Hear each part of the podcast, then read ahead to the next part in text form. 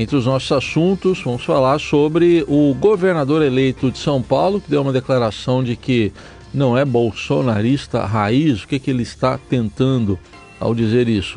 Também um olhar para os aliados do presidente eleito Lula, é, que são os movimentos sociais e que estão prometendo sim voltar às ruas no novo governo que se inicia em 1 de janeiro.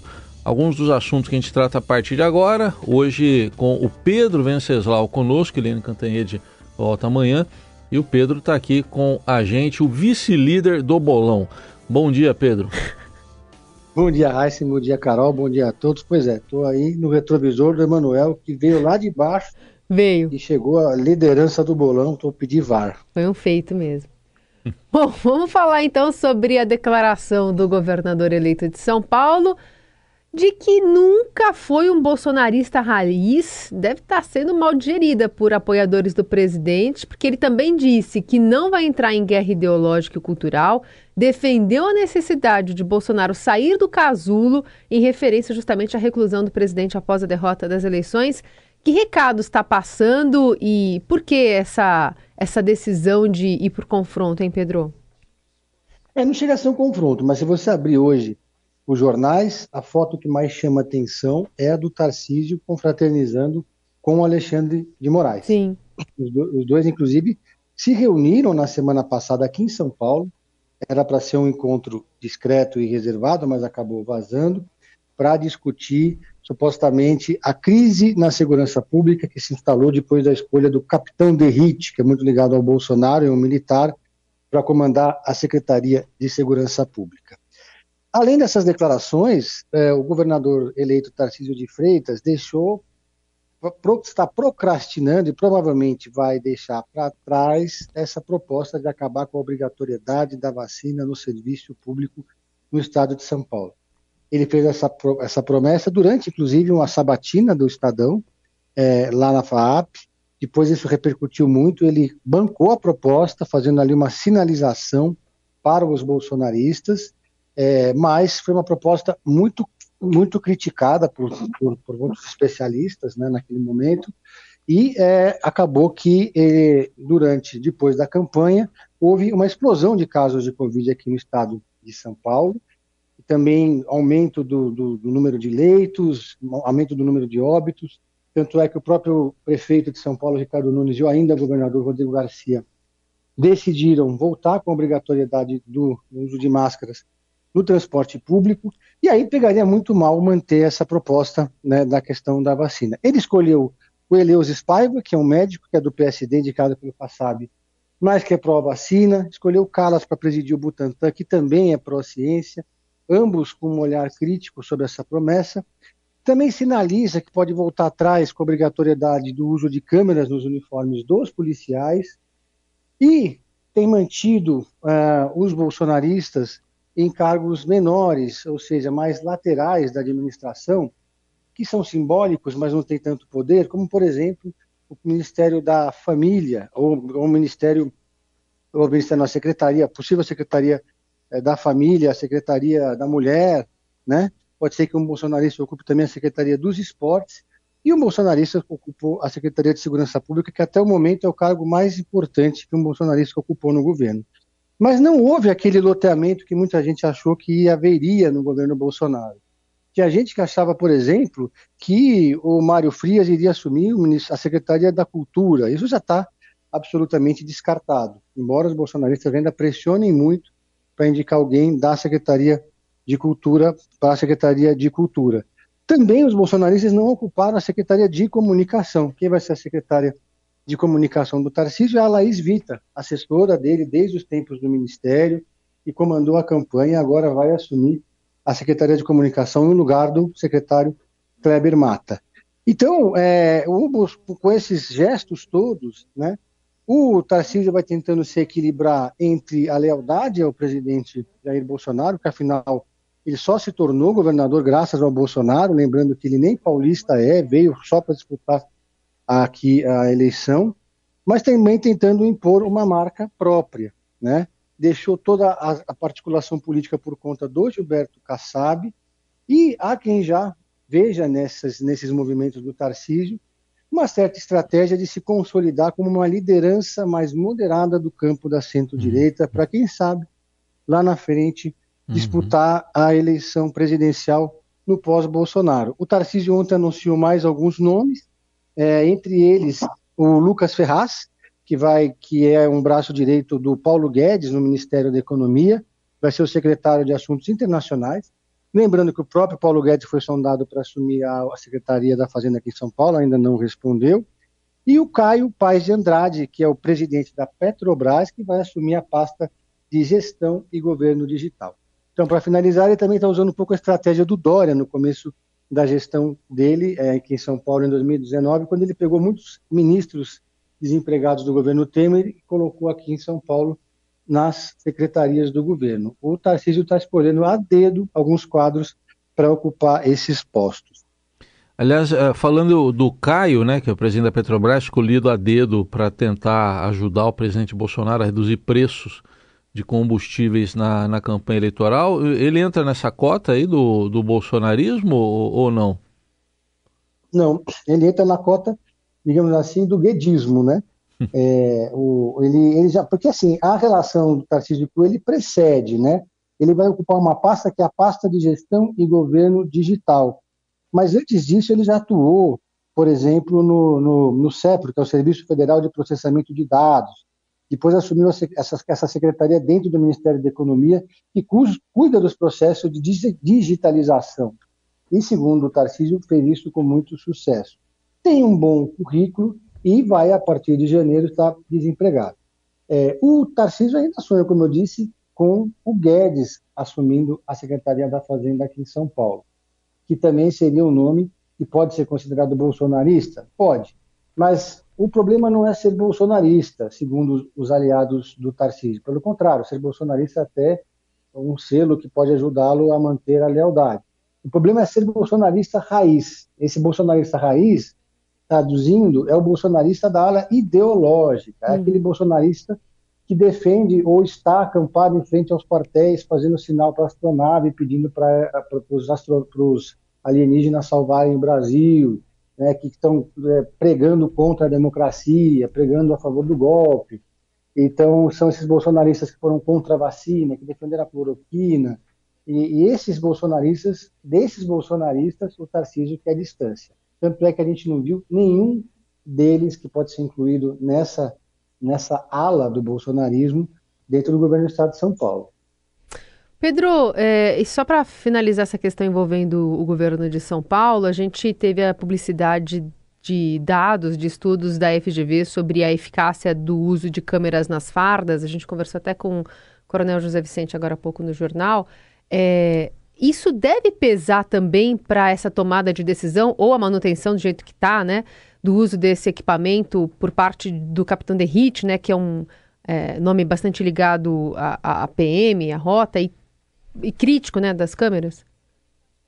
Pois é, o capitão Derrite é crítico às câmeras, é, mas o Tarcísio, ainda durante a campanha, sinalizou que pode recuar dessa proposta, que ele ia fazer novos estudos, enfim, ele não estava tão determinado a, levar essa proposta em frente quanto é, no primeiro turno.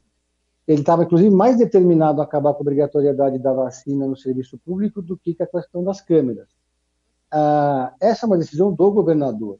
O Derrite, ele é ligado à polícia militar, o que já existe nos bastidores é uma certa crise, porque existe em São Paulo uma rixa histórica entre a polícia militar e a polícia civil.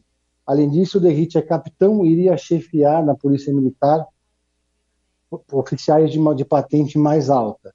Agora, se o governador decidir manter as câmeras, o Derrite vai ter que implementar e adotar essa medida. Pelo que o Marcelo Godoy, que é o nosso especialista em segurança pública, diz, as câmeras estão sendo bem aceitas pela corporação da, da Polícia Militar. Não há resistência entre os soldados, entre a base da Polícia Militar e nem entre a chefia em relação às câmeras. Pelo contrário, essas câmeras estariam ajudando os policiais, que muitas vezes são alvo de, de processos por conta de supostos desacatos, abusos de autoridade, etc. É, então, a, as câmeras se mostraram eficazes. Elas deram certo em outras partes do mundo, deram certo aqui. Vários estudos mostram isso. Então seria ir na contramão do que eu, dos especialistas dizem, do que os números dizem, do que, a, do que a corporação quer. Será que vale a pena mesmo comprar toda essa briga apenas para satisfazer um pequeno núcleo dos mais radicais do bolsonarismo? Eu digo pequeno porque esse, esse setor do bolsonarismo não é muito representativo. Né? Ele tem uma certa força ali, faz barulho, faz espuma nas redes sociais, mas ele não é tão numeroso assim. A gente tem que saber separar o joio do trigo. Então, a minha aposta é que essa proposta das câmeras, assim como o fim da obrigatoriedade da vacina no serviço público, vão subir no telhado. Ô Pedro, você traz aqui para a gente também uma apuração do que, que os movimentos sociais que apoiaram fortemente Lula devem fazer no governo. Estão prometendo ir às ruas, por exemplo, o MST?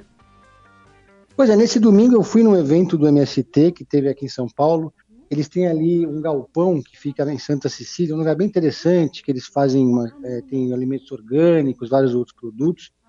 Tem uma série de palestras também, etc.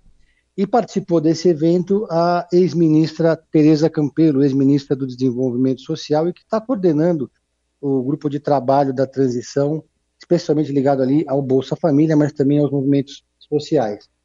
E conversando com ela e conversando com os dirigentes do MST, me caiu a ficha que o discurso dos dois não está batendo muito, né? Na, a, pela parte do governo, da transição, e segundo outros petistas também, a expectativa é, e a leitura política que eles fazem é que o MST está em outro patamar. O MST já não está mais com a agenda das ocupações e das grandes manifestações. O MST cresceu, se desenvolveu, está mais sofisticado, fazendo, por exemplo, é o maior produtor de arroz orgânico do Brasil, vai ajudar a produzir alimentos e etc e tal. Mas o MST, quando ouvido, tem uma outra é, narrativa, uma outra agenda. Eles dizem que vão sim voltar às ruas, fazer grandes manifestações, vão voltar a fazer ocupações a partir de 2023 para garantir o direito à terra. É, mesmo o governo Lula sendo um governo absolutamente aliado. Tem gente do MST, inclusive, fazendo parte da transição. E é um dado curioso, porque é inegável que nesses quatro anos de governo do Bolsonaro, nós não ouvimos falar do MST. Não houve nenhuma grande manifestação do MST em, nesses últimos quatro anos. Houve, recaiu demais o número de ocupações do MST nesse período, e agora eles estão dizendo que vão voltar para a rua. Né? E justamente nesse governo, porque esse governo tem pontes com o MST e está mais aberto para as suas agendas. Os, os, demais movimentos sociais seguem na mesma linha. Se você conversar com a CUT, com a UGT, com a Força Sindical, ou mesmo com a UNE, com os movimentos estudantis, há um certo clima de animação, um certo clima de, opa, vamos voltar a ser protagonistas, vamos voltar para a rua, vamos pressionar o governo. E o que não aconteceu quando o governo era, é, quando eles eram oposição ao governo. Por exemplo, é, nos anos Fernando Henrique Cardoso, era muito comum a gente ver grandes manifestações da UNE, é, da UBS e do próprio MST, pedindo inclusive fora Fernando Henrique Cardoso. As manifestações continuaram nos governos do Lula. Mas no governo Bolsonaro, os movimentos sociais sumiram do mapa. Então é curioso, porque agora eles pretendem voltar, vão apresentar uma série de reivindicações que estão armazenadas, represadas nesses últimos quatro anos, para o governo Lula, que vai ter que administrar essa relação. E, e, e o MST é um movimento que, que foi sempre usado de, de, muito de forma recorrente pelo, pelo presidente Bolsonaro e pelos bolsonaristas para atacar o PT, para atacar a esquerda, falando em invasão, etc. e tal. E foi demonizado por esse campo da direita. E agora estão se sentindo mais empoderados para fazer as suas reivindicações, né, Carol e Reis. E, e, focar talvez em reforma agrária, né? Seja uma grande pauta aí, além das manifestações, imagino. É reforma agrária, né? Essa, essa agenda das ocupações uhum. e, e, e, etc. E porque tem o, governo Lula vai certamente ter um grande programa de reforma agrária Exato. que vai contemplar o MST, vai ter as portas abertas do Palácio do Planalto para o MST, o que não aconteceu nesses, nesses anos é, de governo Bolsonaro. E também, porque esse, essa questão dos movimentos sociais está inserida numa outra questão, que é a relação do governo Lula com o campo da esquerda, né? É, pela primeira vez desde 2004, já até já disse isso aqui antes, o Lula não vai ter oposição à esquerda. Digo 2004 porque foi o ano de fundação do PSOL. Agora, no próximo dia 17, o PSOL vai fazer uma reunião da sua executiva nacional para tomar uma decisão oficial, formal, real, real, né? De ser oposição ou ser base do governo Lula. Já há uma maioria formada, porque quem manda hoje no partido é aquela corrente ligada ao Guilherme Boulos, ao Juliano Medeiros e ao Ivan Valente, para que o PSOL entre de vez, de cabeça, na base do governo Lula. Mas o PSOL também tem é, ramificações dos movimentos sociais. Resta saber se essas, essas, a participação do PSOL nos movimentos sociais também vai se alinhar ao governo. Eu acho que, que eu acho difícil, porque os movimentos sociais estão precisando de um, de um gestos de revitalização depois de tanto tempo presos ali nessa agenda é, contra o governo Bolsonaro. E o grande desafio deles é saber se eles ainda conseguem colocar gente na rua, né? Quando você não tem um inimigo no front, na frente, como, como era no caso do Bolsonaro. Eles não conseguiram naqueles últimos quatro anos. Será que eles vão conseguir agora? Pois é. E o Pedro, em relação às centrais sindicais, principalmente a CUT, né, que é mais ligada ao PT, e, e mesmo a Força Sindical, Paulinho, né, da, Paulinho da Força apoiou Lula. As centrais sindicais todas apoiaram o Lula, eles estão no grupo de transição e nesse momento eles estão focados em uma coisa, né? espaço no governo. As centrais todas estão disputando muito intensamente o comando do Ministério do Trabalho, junto com o PCdoB, que também quer o Ministério do Trabalho, que é indicar a Luciana Santos, presidente do partido. E esse é um ministério considerado muito importante, um ministério-chave, há dentro dessa da, da, transição visões diferentes. Há quem defenda revogar trechos da reforma trabalhista, embora o presidente Lula resista um pouco a isso, porque isso dá arrepios no mercado. Existem vozes mais moderadas. Depois que for feita essa distribuição, também vai, ser, vai se abrir uma discussão sobre como tratar o mundo sindical, se, né, se vai voltar o imposto, se não vai, né, porque os sindicatos foram completamente desarticulados, esvaziados desde o governo Temer, passando pelo governo Bolsonaro. Eles estão em petição de miséria, sem dinheiro em caixa e procurando mecanismos para voltar a se capitalizar, para voltar é, a conseguir organizar suas bases. Depois que isso, que esse, essa questão for resolvida, é que eles vão tratar é, de que maneira voltar às ruas. Agora, não tem como você ir para a rua fazer uma manifestação para pressionar o governo, sendo, digamos, tão pró-governo assim, né? Você vai lá, opa, estamos juntos aqui todo mundo, mas queremos isso, queremos aquilo. Manifestação pressupõe um certo grau de oposição. É meio difícil você imaginar uma manifestação a favor, né? Hum. Geralmente a gente faz manifestação contra. Manifestação a favor é uma coisa que fica meio esquisita, né? É. Muito bem, vamos avaliar a temperatura e o que deve conseguir o MST aí nesses próximos quatro anos. Esse Pedro Venceslau conosco hoje aqui. A coluna aqui vai ficar disponível também em podcast para você que quiser ouvir mais e compartilhar por aí, especialmente sobre essas movimentações, né, nesse lado de movimentos sociais e aqui de São Paulo com o governo eleito de Tarcísio de Freitas. Pedro, obrigada, viu? Obrigado, Carol. Valeu, Raíssa, um abraço a todos. Obrigado.